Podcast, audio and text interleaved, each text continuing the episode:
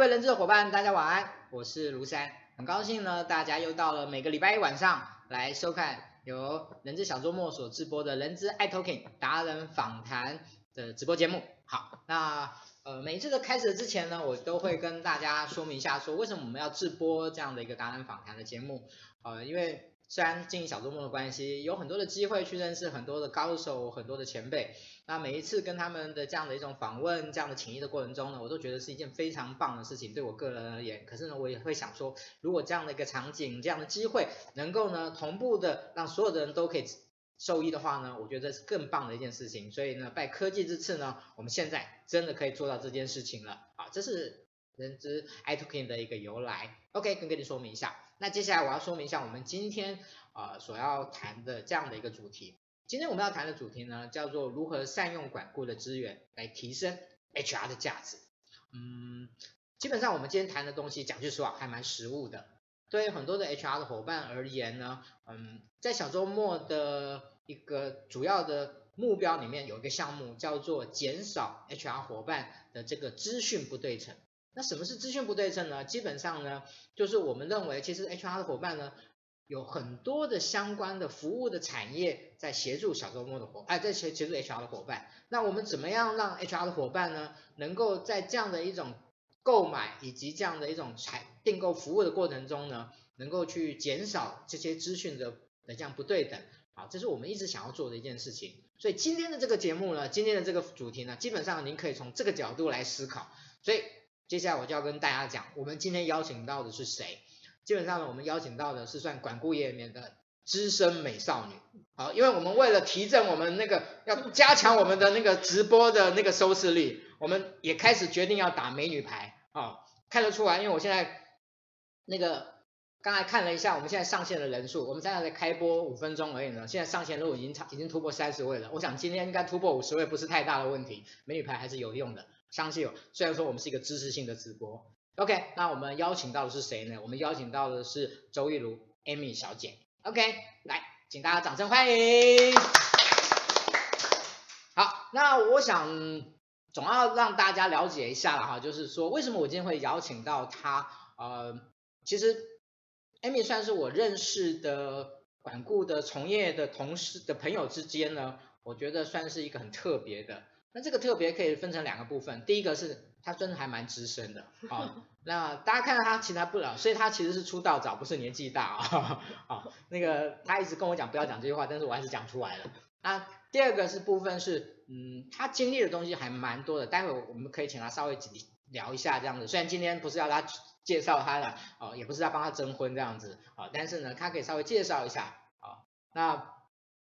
他的第三个部分就是，我觉得他真的在对于呃，因为他其实也是 HR 出身的，他对于 HR 以及管顾业界这两个两者之间的生态以及交流这件事情呢，他有很深的琢磨。啊，之前我们的训练人小俊的部分已经有请他邀请到，呃，就是来分享这个主题。那这一次呢，我们把它变成直播，让所有的人都可以听分到这个分享这个主题。啊，这是我们今天邀请大家的目的。那接下来呢，我们就请那个 Amy，我们的 Amy 老师，哎呀。其实我平常不会叫他老师了啊，对，是好，有没有老师来跟大家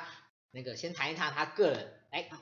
呃，大家好，我是 Amy，那我先简单跟大家自我介绍一下，那刚刚世安叫我。Amy 老师，我就是我，不太习惯，对对对，我习惯，因为我毕竟对你来说也是个晚辈，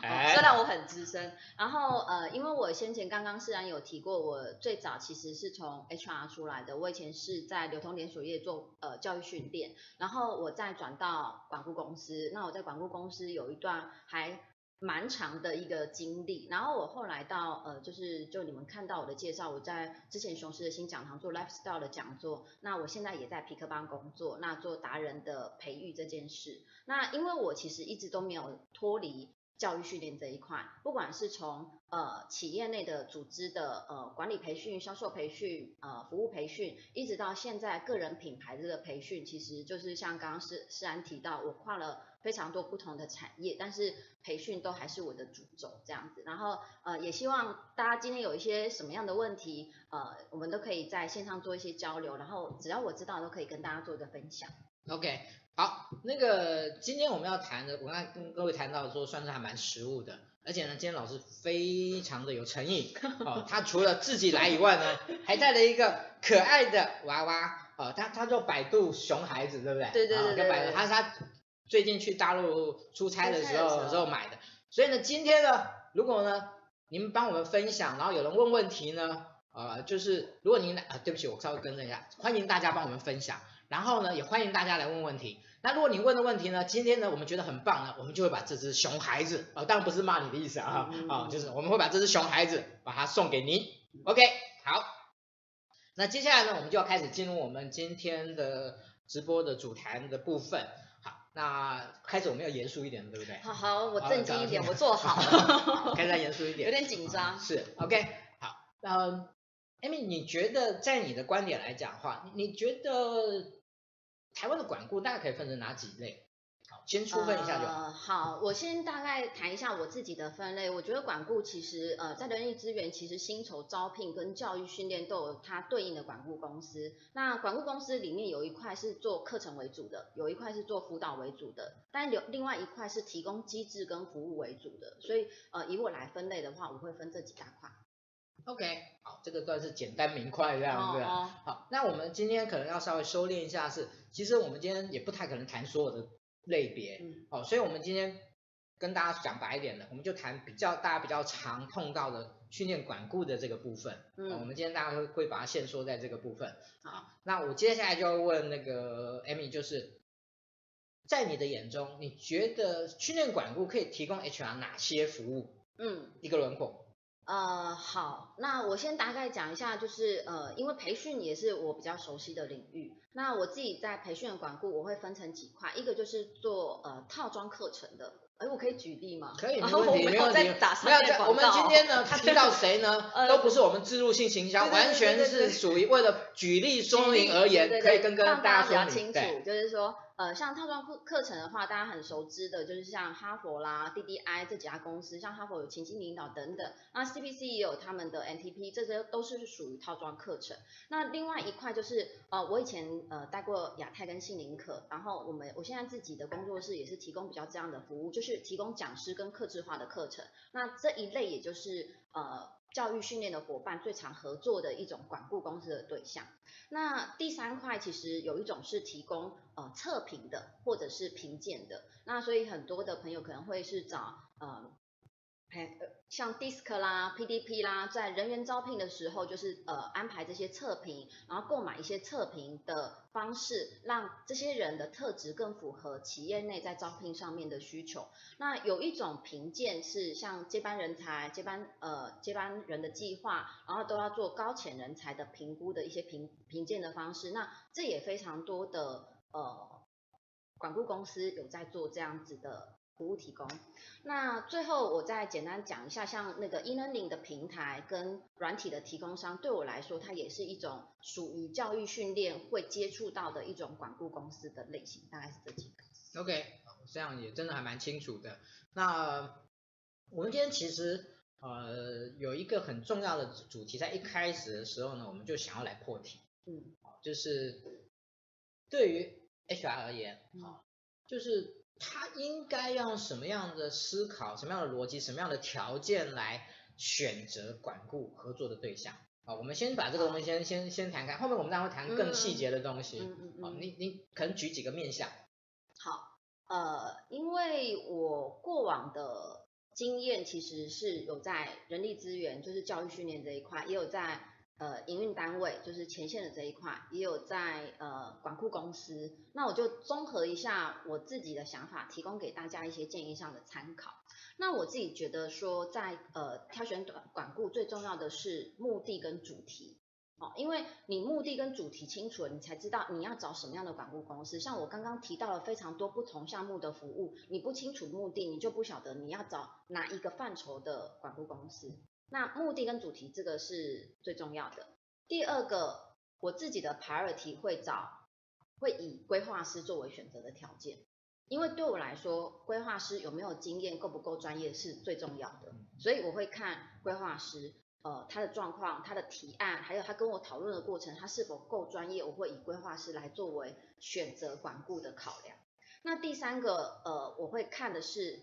产品或者是讲师，因为有一些刚刚讲套装产品，你要情境领导，你就是找哈佛，那你要找某些讲师，他就只跟 A 家或 B 家签约，你就只能找那几家管顾公司。所以我的方式大概会以这几个为重点。当然你说呃次要的条件，比如说呃区域的区域的便利性、价格，然后还有就是他提供服务的呃克制化或者成效的展现等等，我觉得都是属于比较次要的条件。那我刚刚讲那三块是我自己在选择上会比较主要考虑的。OK，好。所以刚刚您提到了就是第一个是呃目标，对，第二个目的主题，目的主题，对，第二个是训练规划师，规划师，嗯，第三个是老师，产品老师或老师跟产品的部分，独家的，所以这应该就是三个三个主要的的一个一个重点呃来来谈这样的。好，那我们我们将我们您您其实应该讲说您刚才所提的应该是。当我们要挑选这个管顾的时候，我们应该从这三个面向来做一个思考，可以这样讲吗？对，就是三个为主要面向，但你次要你可能会考虑，比如说你新竹不太可能去找台北的，因为它服务你不方便。嗯、那当然品牌啦、价格啦，它有可能会是次要的因素，但是因为我比较着重的是呃课程的呈效果的呈现，所以我会比较以那几个为主，这样。OK，但是你因为上次来参加活动的时候，就是有呃同学提到说，可是我们老板就是要便宜啊，然后没办法，价格就变成 priority 就在前面了。所以我刚刚讲的是说，哦，我以效果来考虑的话，我会以那三个来作为呃推荐你们选择的优先条件。可当你老板就是说我就是要最便宜的，那就没办法了，对不对？嗯，其实我就要讲的就是这件事情啊。对对对对对，所以我赶快刚刚补充了一下，因为我记得前几天就是也有朋友在就是呃人资的群组里面好像讨论到这件事嘛，就是说我预算不够，但是呃我们又没有办法建职人架构，那我怎么样开开始做这个课程这样子？所以就是我提供给大家，好，一个就是你有主导权，我建议以这三个为主；你没有主导权，以老板的条件为主，好，就这样。好，呃，接下来我们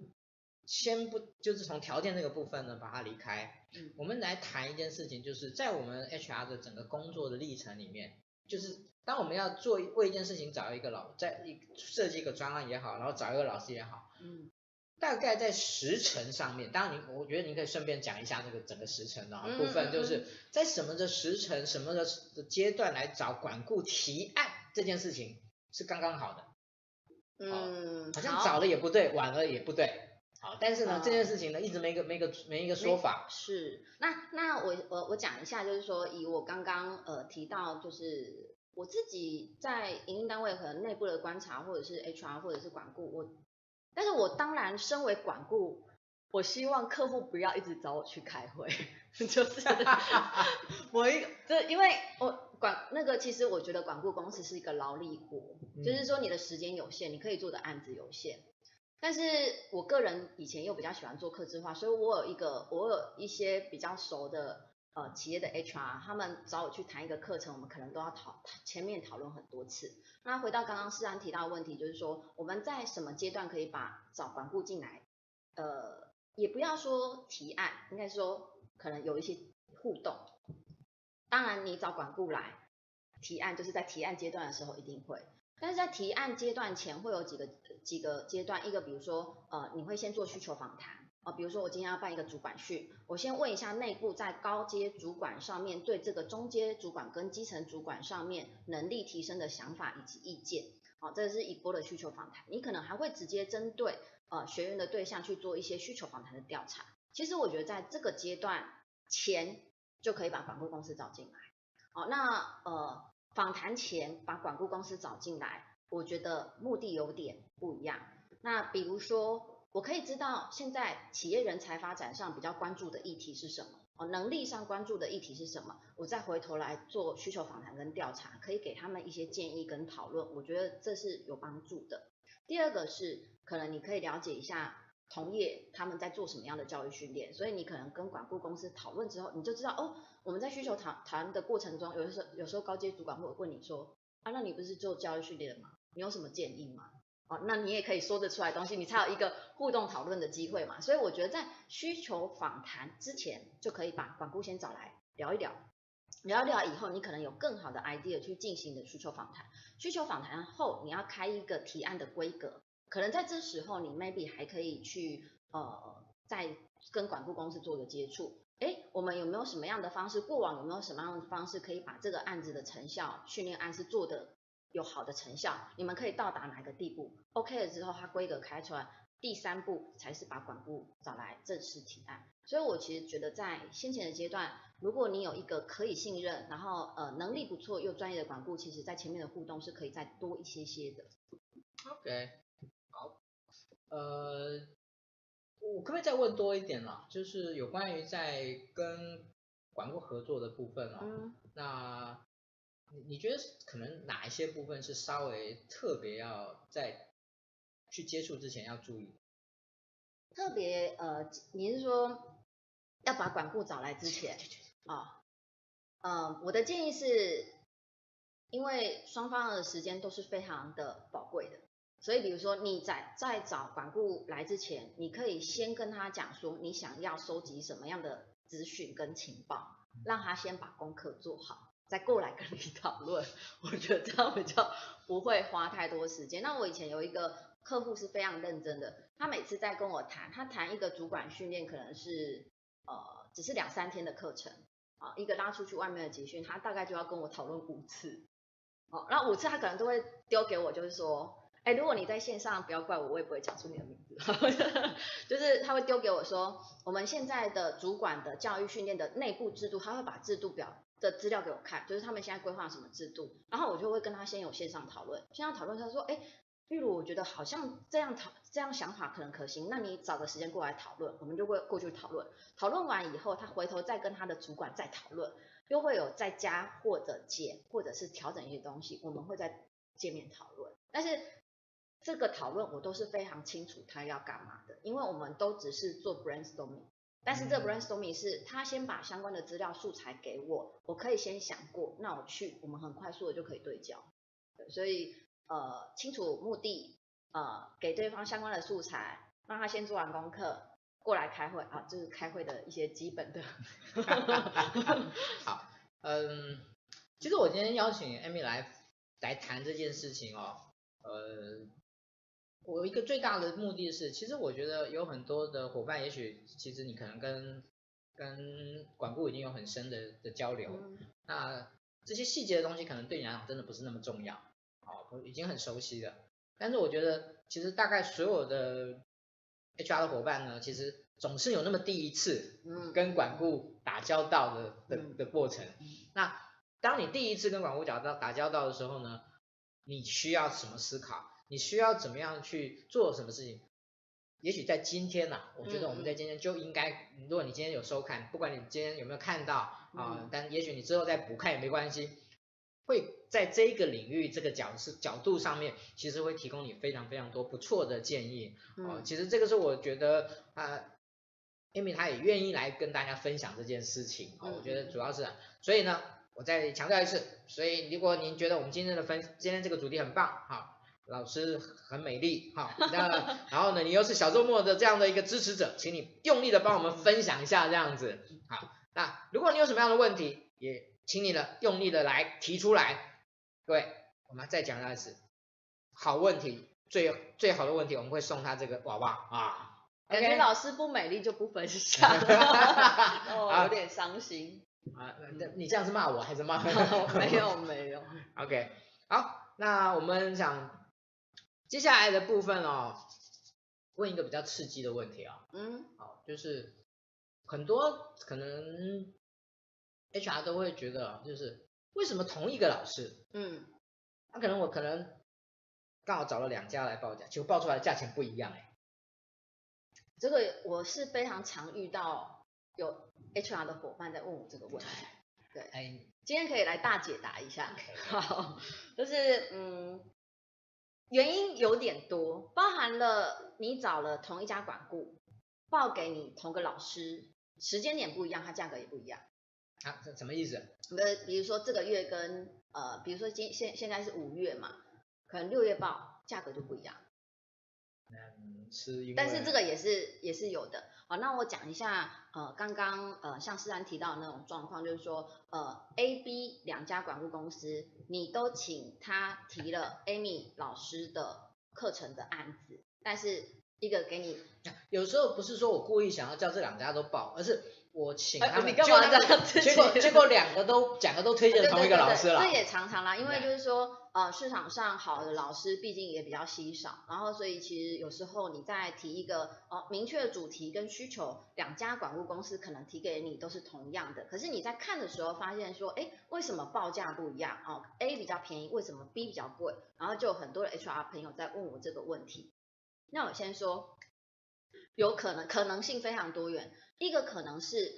呃，这个老师他可能跟 A 公司有一个比较长期合作的签约，啊，比如说他们跟这个 A 公司签的时数比较多，A 给他的保障时数比较多，所以他给 A 的价格比较便宜一点点，这是一个可能。第二个可能呢，呃，就是规划案的规格不太一样，A 提供给你就是老师给什么课程，我就丢给你什么课程，所以它就是比较便宜的价格。B 给你的课程是。除了老师之外，他还帮你做了课后的 Level One 跟 Level Two，那他可能就包了一个呃管顾公司的服务费，也包在讲师钟点里面。其实很多公司是会用这样的计算方式，因为现在很很多公司并不会接受有规划师服务费这个项目，所以很多的费用其实是加在讲师的 Hour Pay 上面。然后第三个当然就是不我如果假设是不同时间点啦，哈 A B 可能不同时间点提。有一些老师他会有不定期的调整他的讲师重点，所以你们在看 proposal 的时候，有一些公司他会写说这个价格直到五月三十一号前为准，就是说这个报价如果你五月底前不决定，六月的报价有可能会浮动，这个就是呃一种状况，因为有些老师他可能是半年或者一年他会调一次他的呃就是终点终点价格。当然有一种我自己觉得比较不好的呃恶性循环，但是这种是有过的，就是 A、B 报了同一家老同一个老师，是因为有时候是因为刚好提，但是有时候是呃比如说 A 比较便宜，因为 A 知道 B 提了某个老师，他故意做一些价格的竞争，然后他报了便宜的老师给你，结果你就想说啊这个这么便宜，然后两个规格又一模一样，我就跟 A 定了，可是 A。可能会到时候跟你领讲说哦，临时老师不行什么，因为他可能跟老师根本就没有讨论这个案子，哦，那这个也是有的，所以不同的价格呃有一些不同的原因。再来就是呃我之前遇过一个一一个状况，我也想提醒大家，有一些老师他是依照产品别的不同去定价的，比如说呃我的简报技巧是这样的价格，可是我有个套装的课程是一个比较贵的价格，那所以比如说哦这个客户。这个客户他可能会觉得说，老师在讲简报课程的时候是比较便宜的啊，但是你报了套装课程怎么这么贵呢？因为呃老师他的套装课程本来就有一个他套装产品研发的一个定价，而且是有市市场竞争力的。简报课可能他就是以一般他的 O O P 来计算，所以你们可能会看到说，哎，同一个老师可怎么可能会有不同的价格？有这些可能的状况。嗯，好。虽然说我们今天呢绝对不会告诉各位任何一个老师的价格。也不用大家去问你们自己熟悉的管顾公司就好。好，但是我想刚才那个 Amy 呢，跟大家分享说，为什么？其实我觉得这个很重要，因为，嗯、呃，你去理解这件事情，在很多的判断上面，嗯，才不会失真。嗯，好，我觉得这这这这一件事情是很很很重要的。那，嗯，再接下来呢，我觉得有一个我自己，当然我大概有一定有一定的了解了，但是我想这个议题，我觉得也许。在这个收看的人会觉得有兴趣，嗯、会觉得很好奇，就是每一年呢，很多管顾呢就会推出今年的管理新趋势，嗯、今年的管理新议题，嗯、今年的管理新课程，嗯，好，然后来到每一家公司呢推荐，嗯，这件事情，嗯，你觉得是可信的吗？可信的是说。它真的是一个新趋势吗？是，嗯，如果是我我我这样我我这样会不会害你得得罪太多人？我自己出去就被盖布袋。我讲一下我自己的想法，因为我以前做过在管顾做过三年的统计。一个一个基准在于这个管顾公司的规模到底够不够大呢？数据够不够值得你参考呢？如果他一年只有五十堂，他的前十堂不就是一年排了三次、五次？那你可以讲它是一个管理新新趋势嘛？我觉得可能呃不能够完全算啊，但是有一些比较大的。管顾公司，他们的确也会提出这些新趋势。可是，其实就我自己看来，我之前统计过三年，我在比较大的管顾公司统计过三年，其实落差都是差不多。绩效管理跟管理课程都是第一名，销售第二，服务都是比较后面。服务是浮动的，哦，就是不一定啊，看当年的状况，就是呃呃，就是。公司比较有预算，就会多做一些服务、动力营啊等等的课程哈。所以其实我觉得对我来说，这些东西不太变，有变化的是里面的细子题，比如说管理里面跨世代本来就是这几年的议题，可是这个议题你不用统计你也知道。对，我我这样讲是不是很怪？然后。所以对我来说，但我觉得可以参考，尤其是新手 HR，你并没有任何的概念的时候，我觉得那个会是一个很不错的参考标准，因为管顾公司推给你的一定，呃，以课程来说啦，不不离管理、销售、服务这几项课程为主重点，好，所以我觉得可以做一个参考。但，我觉得呃，比如说他们常态合作的比较呃优秀的老师，我觉得这个是比较值得参考的。嗯。我可不可以补问一下啊？像最近这几年简报的议题特别夯啊，你的看法呢？简报的议题特别夯，嗯，我自己觉得还好哎，没有没有特别夯，就是我觉得每年都差不多啊。也就是说，可能夯这件事情呢，是看起来很热闹，嗯，但是事实上，从从企业端来讲，啊，从你自己的实际的。业界的资讯来说，嗯，可能并不如，并不是像外面看起来的那么的需求那么大。你的意思是这样吗？是，就是呃，简报课在两种人一定会有，就是销售人员，尤其是 To B 的，嗯，做 To B 的销售人员一定要会简报技巧。然后还有一种就是主管，因为他一定要做报告。好，所以除了这两群，啊，这两群当然异动多，你课程就会盘得多。对我来说就是这样，对，所以嗯，我觉得没有特别特别大量。OK，好，呃，前面的有关管顾的议题的部分的话，我们大概前面是比较属于告一个段落了。嗯、那因为接下来我想要请，我想要跟来跟老师谈一个，我觉得很少人谈这一件事情，但是我觉得很重要。嗯、其实刚刚你已经有已经有提到的，嗯，就是训练规划师这个角色，嗯。那我我觉得今天我们有这个机会了哈，我们就把训练规划师这件事情呢，稍微花一点时间来聊一下。嗯，就是训练规划师到底在管顾里面呢是怎么样的一种定位，怎么样的一种运作，然后怎么样？嗯、所以我先问呢，这个其实没有在我们本来的访纲里面的哈，嗯嗯嗯、我跟你讲，训练规划师跟业务有什么不一样？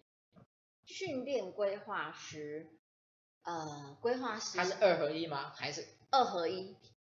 二合一啊！我以前年少不懂事的时候，也以为它是分开的，所以我那时候去呃离开了连锁流通业，我刚开始到那个管顾公司应征的时候，我就说，哎，我想要做训，就是规划课程的人，我的主管就跟我说。业务就是规划 课程的人，我就想说太太惊讶了。我说可是我不喜欢做业务，他不会，其实业务主要的工作就在做规划课程。我觉得他有点弄混我，然后我当然也懵懵懂懂的就被他说服了，然后我就进了管顾公司。那对管顾公司来说，这两个是二合一的。当然执行课程有些公司他会把它去做分工的切割，但是规划跟业务它都是一个角色，同一个角色。嗯，OK，好，那。他除了业务这个角色以外，从训练规划这件事情而言，他大概会有几个几个功能，几个方选？呃，几个方选哦。嗯。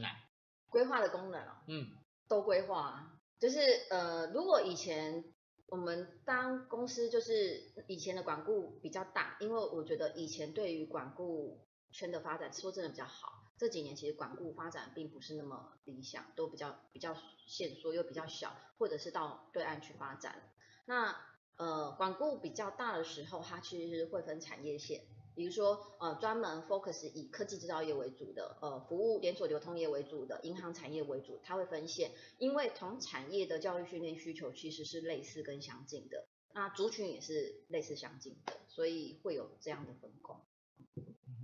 除了产业分工啊，在工作上面会不会分工？工作上，嗯，哦，我们以前都是一条龙，但我听过有一些其实是，呃，像我们自己，要说自己热爱一条龙也很快，就是从需求访谈、业务开发、课程规划，呃，到执行到结案，我们以前的管顾公司是一条龙自己做完。但是我知道有一些广告公司是分开的，比如说业务开发跟课程规划是同一个，它可以大量的做业务访谈跟课呃课程课程规划，好，那另外一块执行跟客服他们是另外一个角色，就是比较呃。也不是说菜鸟，有些也也也是很资深，但他可能就是不是那么业务特质的人，他会做比较行政服务的那一块，那他也去跟课，当他发展不住，他可能也会往规划师跟业务这边移动，然后另外是还有他们的行政助理这样，通常会有这几个角色，那当然里面还会有自己的业务小组长啦，会分区啊，比如说哦分北区、分中区、分南区，这个会在另外分，其实跟一般业务体系差不多。我可以再问一下，嗯，一般的训练规划师背景多半是什么？嗯，这个某管顾公司大佬跟我聊过这件事，因为我本身进管顾的时候是 HR 背景的，他就说周瑜，你觉得规划师是保险业务好，或者是业务出身好，还是人资背景好？我说你问我，当然说人资背景，因为我人资出来的啊，哦，但是。呃，那个管顾业大佬他有用了非常多保险业务出身的人，好，那呃我自己觉得特质上其实是不太一样的。那呃人资背景的人，他比较理解人资的需求，还有他是比较以需求的导向的规划为主。可是如果是业务背景出了身的人，对我来说也很厉害，因为他们非常会卖产品。他知道，哎，我看光看这个客户，我把一些定型化的产品推给他，他大概就会买单。他很会推，哦，你哎，OK，我再多推一些给你。然后我觉得那种也很厉害，那是学不来的。所以我自己觉得还蛮佩服那种那种人，对。所以我听到目前比较多是一种就是保险业务背景或业务业业务工作背景，第二个就是人力资源背景出来。OK，好，那。一个训练规划师的养成，他会分阶段吗？呃，训练规划师的养成，以前我们在做是大概半年的时间，后来浓缩为四个月，但是其实非常紧。第一个第一阶段，大鸟会做公司简介，所以公司简介，比如说呃，你训练过了，你主管训练过了，你可以去做一个 present，这是第一关，是基础的啊。那可能在呃你到职的一两周内就要完成它，就要可以 present。那因为我们去企业那边拜访 HR 的时候，第一个就要做公司简介嘛，不然人家可能不知道你公司是谁。第二个就是要做训练需求访谈，你怎么从电话中、从提问中去分析他的需求到底是什么？这个产业有可能的问题，或者这些主管的比较弱弱项的弱点在在哪里？这个从电话或面对面的需求访谈是要用提问去把它问出来的。所以，呃，我们训练的过程中会有训练需求访谈的课程，呃，电话访谈课程，呃，礼仪接待，然后业务 present，呃，谈判提案的训练，这些都会有。那这可能会在规划师进来的三四个月去做评鉴，评鉴会是所有的主管都做，做 role play，好，，role play 就是看你能不能，他们心中都会有一些小小的底，啊，就让你去 role play 的时候去能不能问到那些底。你问出来了，然后又可以提一个口头上比较不错的提案，你就算是一个呃有机会了，有商机见了，好，那这个人就过关了，会综合评鉴，然后所以其实我们以前有分好几个阶段，当你上线后，独立作业就要看你自己的业绩跟成果，然后还有客户的续约率的状况这样子。嗯，好，其实我为什么我刚刚为什么帮大家问了这么多有关于训练规划师的这个角色？呃，因为我觉得在我们一般的的一个就是训练人员的采购的过程中，嗯，其实对训练规划师这个角色，其实一直是一个模糊不清的。嗯，哦、嗯嗯，有些呢是过度轻视，有些呢又过度期待。哦，是是，对。哦，所以我我觉得这件事情，他们其实在一个服务的角色里面，其实我个人觉得还蛮重要的。嗯，那甚至我我觉得，其实训练规划师在很大的程度上面，其实也是我们今天一个很重要的议题，这跟这个相关的，就是它其实是可以帮助 HR 很多的事情的。嗯，哦，就是所以很多很多甚至很多的 HR 是是不管他走到哪里，基本上呢，他的训练规划师是不换的。是啊是啊是啊，但我觉得这样是也不错，对某个程度啦，因为好的规划师就跟神奇宝贝一样。什么意思？没有，因为嗯，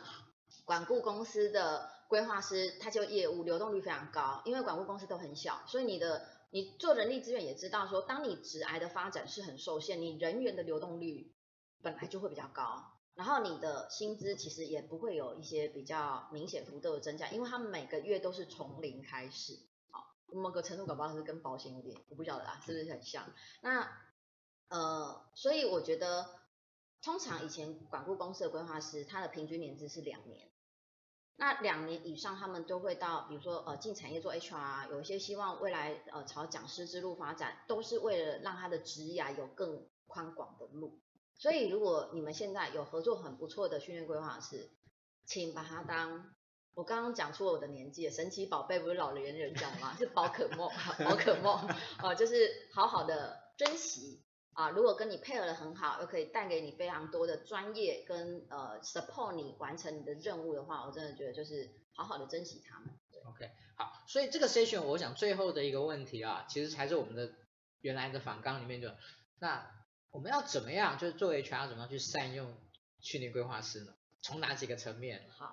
呃，这个问题因为先前我们在办那个实体课程的时候，呃，也有也有聊过，那。我就今天跟大家分享一下，就是说，呃，我对于训练规划师这个角色，我觉得可以有，呃，不只是提案，我觉得往往在虐待他们，等下出去又被盖布袋，我就说，啊，都是我都是你建议，都是你害的，对对，都我害的，对，呃，但是因为我以前做过，刚刚有讲我做过人资，做做做过管顾，所以我遇到很多 HR 他们呃一些不同的需求，那因为呃我们也以前很多训练规划师的伙伴，大家会彼此交流。有一种就是叫做协助你了解现在组织关注的人才议题，还有同业的培训状况啊，比如说，呃，因为我不是自入性哈，就是说，假设世安是 Seven 的 HR 啊，他可能会问我说，哎，周宇，那你在连锁流通业做规划师这么久了，那你知道全家跟莱尔富都在做什么样的教育训练吗？就是他他可能会希望我可以去分享这一块，所以因为。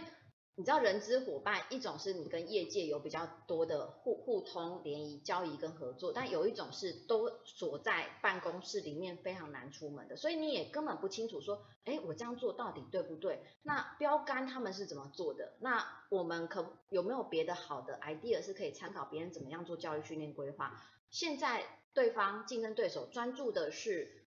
哪一类的人才是主管，还是 RD，还是 Sales？这个都是可以透过规划师去做一个呃初步的了解的。好，那这是一个我觉得还蛮重要的面向，我称之为情报收集。好，然后第二块就是呃提到就是这样，像很多我以前遇到，因为我很以前非常常做客制化的专案，所以很多的呃 HR 为什么会找我，是他觉得希望我们。讨论中 brainstorming 更多的方案出来，可能更多有趣的培训方案，或更有效的、更能激发学员们投入的培训方案，所以我们就会有呃 brainstorming 的这个需求。那另外一个是我觉得也很重要，我也很常遇到，叫做厘清高管的需求。那为什么这么提到呢？因为呃很多高管就说，我要又要举这个例子，就是说哦、我之前遇到一个 HR 打电话说。Amy，我们可不可以办一个美学美感的课程？我说什么叫美感的课程？他说我们副总说我们的同仁没有美感。我说那这个课程多久？他说两小时。我说你觉得两小时就可以提高他们的美感吗？我觉得我也太厉害了。那其实因为有时候 HR 他不敢去问高阶主管，比如总经理啦、副总这个等级的人，他们丢一个需求下来，因为他们可能看了一个表象，哦，业业业务业绩不好，就是销售能力不好，去办一个销售课程，就是都是很直观的。但有时候问题并不在销售能力，所以有时候 HR 不敢直接去呛副总啊。总经理说：“哎，你怎么搞不清楚你的需求在哪？可不可以说清楚一点？就心里虽然有这样的想法，但是不能讲。他可能说：哎，那副总，我们是不是安排几个管顾公司来跟您聊聊，讨论一下你的需求，可能有更好的教育训练方案？他透过外部的管顾公司规划师的方式去跟呃副总或总经理比较资深的规划师，他们会有一个对谈。对谈过程中可以帮忙厘清高阶主管的训练需求跟问题，他解决问题到底是什么？哦，我觉得这个。”也是非常重要的。然后，当然，我觉得呃自己的私心还有一个，我觉得非常重要，就是管顾公司的规划师会是你很好的人脉的好朋友。哦，那我上次也在我就是呃小周末的课程有分享这件事，因为一个规划师一个人 handle 三十到五十家的企业客户，所以他很容易被问到说，哎，是啊。那个你们家你们管顾公司有没有规划是要离职的啊？我在找一个训练教育训练的人员哦，你们人很好用，可以 可以把他找来吗？我真的非常常遇到哦。当然他或者说，哎，那你有没有认识别家的 HR 要离职的？可不可以就是如果有有不错的可以转介绍？其实这个非常多哦。所以当你有一个管顾好朋友啊，然后有这样的需求，他可能会觉得哎。嗯，是啊，你想换工作是不是？我觉得谁哪一家公司很适合你，他们刚好也在找，哎，你要不要去谈谈看？我你履历给我帮你丢，哦，他会帮你去做一个这样桥接的工作。那你们知道现在社群的兴起，很多不错的工作跟不错人才，其实在人的转介中就已经 interview 结束了，并不会上人力招聘网站。其实现在很多也不能说有点年纪啦，就有点资历的人都不上那种呃招聘网站，然后。这个是我觉得重要的几块，呃，规划师呃可以有很好的用途，诶，用途听起来很怪，哦，我这样有没有漏掉没讲？应该是没有啦，差不多，差不多，好，对，就是如果有想到再跟大家补充，但是我觉得呃有好的规划师的伙伴真的非常重要，当然重点它解决了你非常多的行政问题跟临时状况。我上次有分享一件事，就是说有一个老师突然早上临时疾病无法到。然后那个厉害的资深规划师上场垫了三个小时，但是因为他上了太多这个老师的课，几乎可以一模一样的背出来。哦，那我自己之前也遇过老师临时烧香，但是只要是规划师在的场合，他会尽量的去把这件事整个处理掉。好然后哦，还有一个我很常遇到的，很多的 HR 其实不好意思要求老师去做临时现场的调整。或者是课程的调整，因为他们怕说话不得体会得罪老师。其实透过规划师是一个非常好的方式，所以很多他们会可能会是他说，哎，你可以请老师啊，在哪一个部分多讲一点点，那个是我们很重要。主管说多一点多一点，我说没问题，然后就讲，就是他会是一个呃，在你做一些对讲师做一些要求的时候，一个非常好的沟通桥梁。这样，嗯，好。我说过，我们今天讲的非常非常的实务，这样子，对，嗯，我想今天真的很难得有机会让大家呢去了解一下在管顾里面训练规划师的这个很重要的一个角色，哈、嗯，今天真的很谢谢那个 Amy 呢，这个真的叫知无不言，嗯，嗯，嗯，OK，那最后我们还有一个很重要的议题，这个议题是我觉得在跟管顾合作的时候一件，我觉得一个很很重要的叫做克制化，嗯，好，所以呢，我就要来问一下。在你的认定里面，什么样的程度才叫做克制化的课程？哎，什么样的？我懂。我们上次讨论过这件事情嘛？啊、呃，这件事我讲一下我的标准好了。呃，一般老师都有他制式的课纲，制式的课纲有一种就是微调老师的课纲比重的调整，那对我来说也不算克制化，就是老师哪一边讲少一点，哪一边讲多一点而已。我觉得对我来说，客制化就是案例跟表单的介入，去重新设计，这个对我来说是客制化。尤其在跟流程有关的课程或跟表单有关的课程，比如说呃目标定定与工作计划，很多公司说，Amy，你们这个课程要为我们公司设计一张 form，然后我们这个 form 呃上完课之后，他们每个人都要填写这一张表单，而他们每个月或者每双周都还要去用这个表去跟总经理报告，嗯、来来回回来来回回，大概改了十次吧。啊，就这种我觉得叫做客制化。再来就是刚刚讲的流程段，因为很多公司，比如说客诉处理流程、客诉处理课程，这种都会介入到呃企业的流程端里面。因为老师用的案例可能是比较 rough 的，呃呃，一般连锁流通业的案例。如果你不是连锁流通业，你可能不符合，你要克制化你现现场的实物案例来去老师做指导跟调整，跟做一些表单的回报，那个对我来说就是克制化的课程。OK，好，那。我觉得除了了解克制化的这样的一种定义以外呢，嗯，接下来我觉得很重要的就是，当我们决定要克制化了，嗯，那我们怎么样跟老师做一个就克制化这件事情，嗯，它的沟通的程序跟过程，以及它最后要产生的结果应该是什么？哦，因为我觉得其实现在很多的很多的东西克制化越来越多，对，可是第一个我们刚才提到克制化的那个定义。很多人以为只是调一调就叫克制化，对那个应该不算。对，好，那但是我们现在已经定义了。我们现在谈的就是，如果说今天是一个完全就是 total new 的一个这样的客制化的内容的时候，那嗯，他应该怎么谈？整个过程？嗯，因为这里面有一个角色，就是我刚刚呃说到的规划师。是。其实很多东西规划师会去处理，比如说我们以前有一些非常忙碌的老师，在客户很急要求客制化的时候，其实。呃，我们比较资深的规划师都会直接去做表单跟案例的设计，然后设计完了之后给老师确认，看有没有要去做一些调整。其实我们是这样做，因为这样作业才能达到呃企业组织所要的实效。那刚刚你提到说，假设今天比如说我要做一个客制化，我请规划师邀请老师来做一个面对面的现场访谈，怎么开始？一个就是我觉得目的要非常清楚，培训的目的跟要解决的问题。如果你这件事很清楚。老师的配合克制化的意愿会比较高，因为嗯，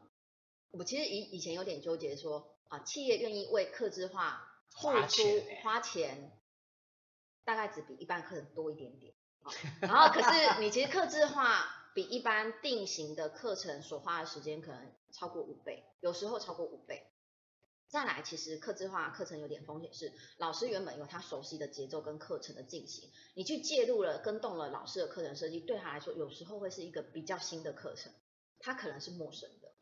那我先讲完这个，因所以很多的老师可能不一定，如果是成熟老师、很知名的老师，他不一定愿意在客制化的课程花那么多的时间，因为其实他还是有风险的，然后花的时间也非常多。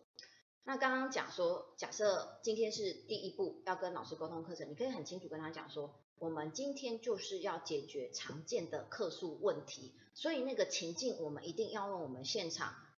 top top ten 的案例，我不能用老师你的案例，因为它不符合我们比较呃常态发生的客诉的状况跟情境。一般其实是可以接受，因为你讲的很清楚，所以老师可以搭配。有一种就是老师愿意，老师不愿意说哦，花太多时间我不要，你换一个老师，一个老师 OK，然后来现场访谈，这是一个清楚的目的跟要解决的问题是什么？好，这是第一个。第二个要过整个流程啊，比如说老师给你一个课程的 rundown，那你们可以就原本知识的 rundown 去讨论说，那我这一个。主要我要解决呃 top ten 的客诉情境的练习，然后有一个好的方法去让他们去进行客诉上面的话术对应，那变成案例是主轴了嘛？所以你要跟老师过说，哦，前面我心态可能还是心态还是他们有些问题要解决，所以还是要进行案例会是主轴哦，那然后可能有一些东西什么要去做什么样调整，你要跟老师直接过整个 rundown 案例会铺陈在哪个阶段。讨论的过程中，其实你就可以有第三个模拟，就是说这个新的案例这样带进去，他们能接受吗？还有解决的方法，因为不是每个人都可以接受。有些人是说，老师，我觉得你的解决方式不 OK，因为我之前试过，我觉得这个是不可行的。哦，有些奥客就是非常奥、非常奥、非常情绪化，那我们怎么办？哈，所以你们要去模拟，可能其实因为毕竟你可以要把它当做有点像新的课程，你模拟各式的情境，跟老师讨论，他们在这个地方可能会非常的。群情激昂嘛，就是非常的激动，因为就客诉跟他们平时的情境很吻合。但是你最后要收在什么样的情绪？另外最后要他们阶段讨论的产出是什么，这个都要跟老师核对清楚。我觉得大概说第一段跟老师说明清楚的呃培训目的要解决的问题，第二段跟老师过整个流程要怎么 run，第三个阶段就是跟老师讨论每一个段落的情境氛围跟产出的结果，阶段产出的结果是什么。我其实觉得。你这样沟通过一轮，大致上就没问题，因为你可能会把学员啊，比如说啊，我都很清楚这些学员啊，这些学员就是平常就是很吵啊，老师你这个案例，嗯，可能 hold 不住他们，可能我们要做什么调整啊？那这个案例，嗯，老师我觉得这样 OK，他们应该会非常开心，可他们很吵，老师你这个时间段会拉很长，因为他们就是一直吵，老师你可能要控制他们一下，就是你很清楚学员的状况，跟老师这样对，这样磨合起来，它才会是让这个克制化，呃。沟通包含最后呈现的成果都是比较顺畅。嗯，OK，好，我想今天那个很难得哦，我们可以有这个机会来谈一下克制化这件事情啊、哦，因为其实呃有时候，哎呀，客制化我好多心路历程，我有一个客户曾经改了我大概十五遍表格吧，目标的，因为那个目标的表格它只要一张缝，这一张缝。我让他们练习，主管练习到彻彻底的学会，每周都要用这张缝做报告，包含了商圈的调查、敬业的调查、KPI 达成率、下下三周的工作计划的数字都要在同一张表，然后我印象非常深刻。好，对，那个。我们今天受访的老师呢，他已经开始进入状况了 啊、哦，他已经开始热身，他已经开始热起来这样子。对对对，但是我必须非常残酷的跟各位讲，我们其实已经进入了我们今天访谈的尾声，啊，我才刚刚正要开始，要开始一下这样，你也暖身太久了吧？啊、哦，对不起，对不起，好，OK，嗯，今天我们谈了这么多，好，大家其实回归到我们的主题，就是怎么样去善用管顾的资源，怎么样去创造 HR 的价值。嗯啊，我我我不知道大家能不能从我们今天所挑选的这些题目，啊，就是怎么样去了解这些我们比较常碰到的一些问题，以及我们刚才提到的训练规划师以及客制化的这个部分，啊，我们希望从这些面向来塑造这件事情，啊，但是呢，我们刚才已经虽然谈了很多了，但是回归最后呢，我们都会问一句话，就是，其你可不可以用一句话来形容，就是管顾的服务对于 HR 而言最大的价值是什么？嗯，最大的价值啊，我可以回答两个问题，可以，因为你刚刚前面讲这些，因为我在想说，今天有个主题是谈说，呃，善用管顾增加就是 HR 的价值。那额扣我带简单带过就好，就是说，我觉得行销力这件事会是帮 HR 加分一个很重要的项目，好，所以行销力一定要学好。那回到刚刚诗安谈到的那个问题，我如果一句话谈到管顾对 HR 的价值，就是。但是有点废话，就是只要可以解决你问题的，就是有价值的管顾啊。但是其实是这样没有错。比如说刚刚讲到说，你就是要你老板就是要价格最低的，但是你要 CP 值高的，你就是价格最低又最不错的讲师资源，其实就是解决你问题，这个管顾就解决问题。你再贴再多方案，给我再好的套装课程没用，因为我没有办法用。所以我觉得可以解决你问题的管顾是最有价值的管顾。但是对我来说，如果我现在是我自己现在也在企业内部工作，对我来说最有价值的管顾叫情报收集，因为很多的敬业的东西我没有办法去了解他们的人员发展跟培训状况，所以对我来说最重要是情报收集。就这样。OK，好，呃，我本来想要做 ending 的。但是呢，我突然都低头一看，突然翻到有人问问题，啊，有人问问题了，好，对，他可能可能是唯一的问题，所以他可能就可能问了这个问题，他就得到娃娃了，这样，太棒了，太棒了，好，结果我们娃娃不送出去，我们今天不结束这样子，那就送给小周末，好，那个不用写单子，我这边直接念就好了，我这边直接直接念的，呃，这边有一位那个 HR 伙伴，他说，嗯，哎，我后来翻了，他在开玩笑，哎。他说：“单身的人资如何善用管顾资源提升价值？”单身男生还是女生？你你你自己看一下，男生男生。单身人资、啊、而且那个价是带价值是、哦、是是价掉的价这样子。那个你可以请管顾帮你物色一下其他，因为 HR 大部分都是女生，是是吧？对对，所以其实如果呃您是男生的话，我想。这个机会是很多的，因为管顾公司其实女生也比较多，是吧？是不管管顾公司你接触的业务，还有你的认识的业务，他所认识的 HR 都是一群非常大的女性群众。好，所以呃，我想如果你跟管顾的交情还不错的话，maybe 你可以跟他分享一下你喜欢的对象条件，然后他可以也帮你稍微物色一下，我想也是 OK 的啦。对，或者是来参加人资小周末的课程。你会认识到更多女生的 HR 是吧？是 很棒。我不知道他他有没有开玩笑了哈。哦，但是呢，我们说到做到。好，我们自己待会会跟他联系啊。那个郑先，您获得了我们的娃娃。对对对对。百百度的。对对。百度就是大陆的 Google，非常厉害的一家公司。OK，好，那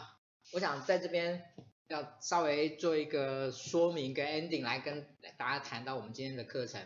呃。今天的部分我们不打高空哦，以前我们可能前有一之前我们有一些主题呢，maybe 呢谈的会比较高远一点，但是我们今天的题目呢非常的务实，我们今天的题目呢非常的对 HR 的连接上面非常的高啊，因为只要你是做训练的 HR，大概在这件事情上面，大概你一定会碰到啊。我们今天所谈的这些议题，也许你有思考过，也许你有想过，可是呢。如果你在跟管顾的角色里面呢，他大概不太可能跟你讲的这么清楚明白了，因为他自己要必须考量他自己的这角色。那今天我们有机会邀请到那个 Amy 老师来跟大家呢，就他一个比较中性的立场，哦，来跟大家说，而且他真的是在这一行里面呢十几年，十几多少年我就不讲了，啊，十几年了。所以呃，我常常开玩笑讲说，Amy 老师呢是属于在管顾业里面的这种，呃，他刚刚讲说神奇长辈。哦，这这这个啊，你没有看过吗？应该不会吧？对不起，生肖，我我我看的更早这样子。对，生肖对我而言已经已经是脱，已经是过了我的过了我的年龄。对对，已经过了我的年龄了。所以今天很谢谢呃，Amy 老师带来这么务实而且对大家这么有帮助的课程。啊我在这边就先谢谢老师，在这边访问告一段落。谢谢老师，谢谢。谢谢。好。那接下来的部分的话呢，就是我跟大家说明一下我们在呃接下来的一些相关的活动。那其实我们接下来在五月份，其实活动真的还蛮多的。哦，从这个礼拜六，哦，其实啊、呃、就你其实明天晚上我们有训练人小聚，但是那个是封闭式的聚会，所以我们没有开放报名。那除了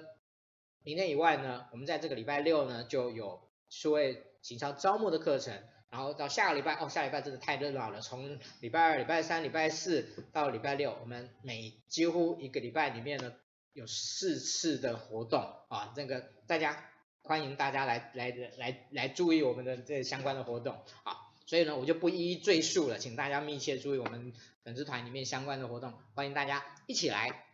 跟我们聚一聚。好，那我们每一次都要感谢我们啊新网红直播工作室啊带给我们的这些技术的指导，让我们能够呈现出很棒的这样的一种直播的品质。好，那最后我要跟大家谈一下，就是我们下个礼拜，下个礼拜我们要谈的是什么？下个礼拜呢，我们呢回到一个主题，这个主题就是有关职涯以及就业的这个主题。那我们在这一次呢，我们邀请到一位啊、呃、很特别的一位年轻的伙伴。我说的年轻呢，是他其实小了我应该有快二十岁啊，他在三十出头啊，快二十岁。那在他本来是做一个 hunter，那后来呢，他从一个很多的面向呢。去做的一些有关于职涯以及青年服务的这样的一个工作啊，所以大家应该现在可以看到，我们已经跟帮这个各位呈现出来了，就是呃邱艳妮老师啊，那他其实在网络世界里面也算是有一些名气的，因为他做的还蛮多的事情。那我们下个礼拜呢，就想请他来谈一谈一个很有趣的议题，就是青年就业跟斜杠青年啊，他算不算斜杠青年呢？我们今天请下个礼拜我们来谈谈他指的那。斜杠青年对青年就业这件事情的意义是什么？以及青年就业在现在可能他所面临的问题，他所他看到的观察是什么？那我觉得对 HR 的伙伴而言，去了解整个就业的状况，我觉得是 HR 伙伴一个很需要注意的一种广泛的知识。所以下个礼拜我们为您带来这样的一个主题。那希望您在下个礼拜一的晚上准时的来收看人资爱 Talking。OK 啊。人资 iTalking 在每个礼拜一的晚上为您带来很多新的资讯，为您在人资的领域里面有新的思考。那我们今天的直播就到这边，那谢谢您的观赏，我们在这边告一段落，谢谢。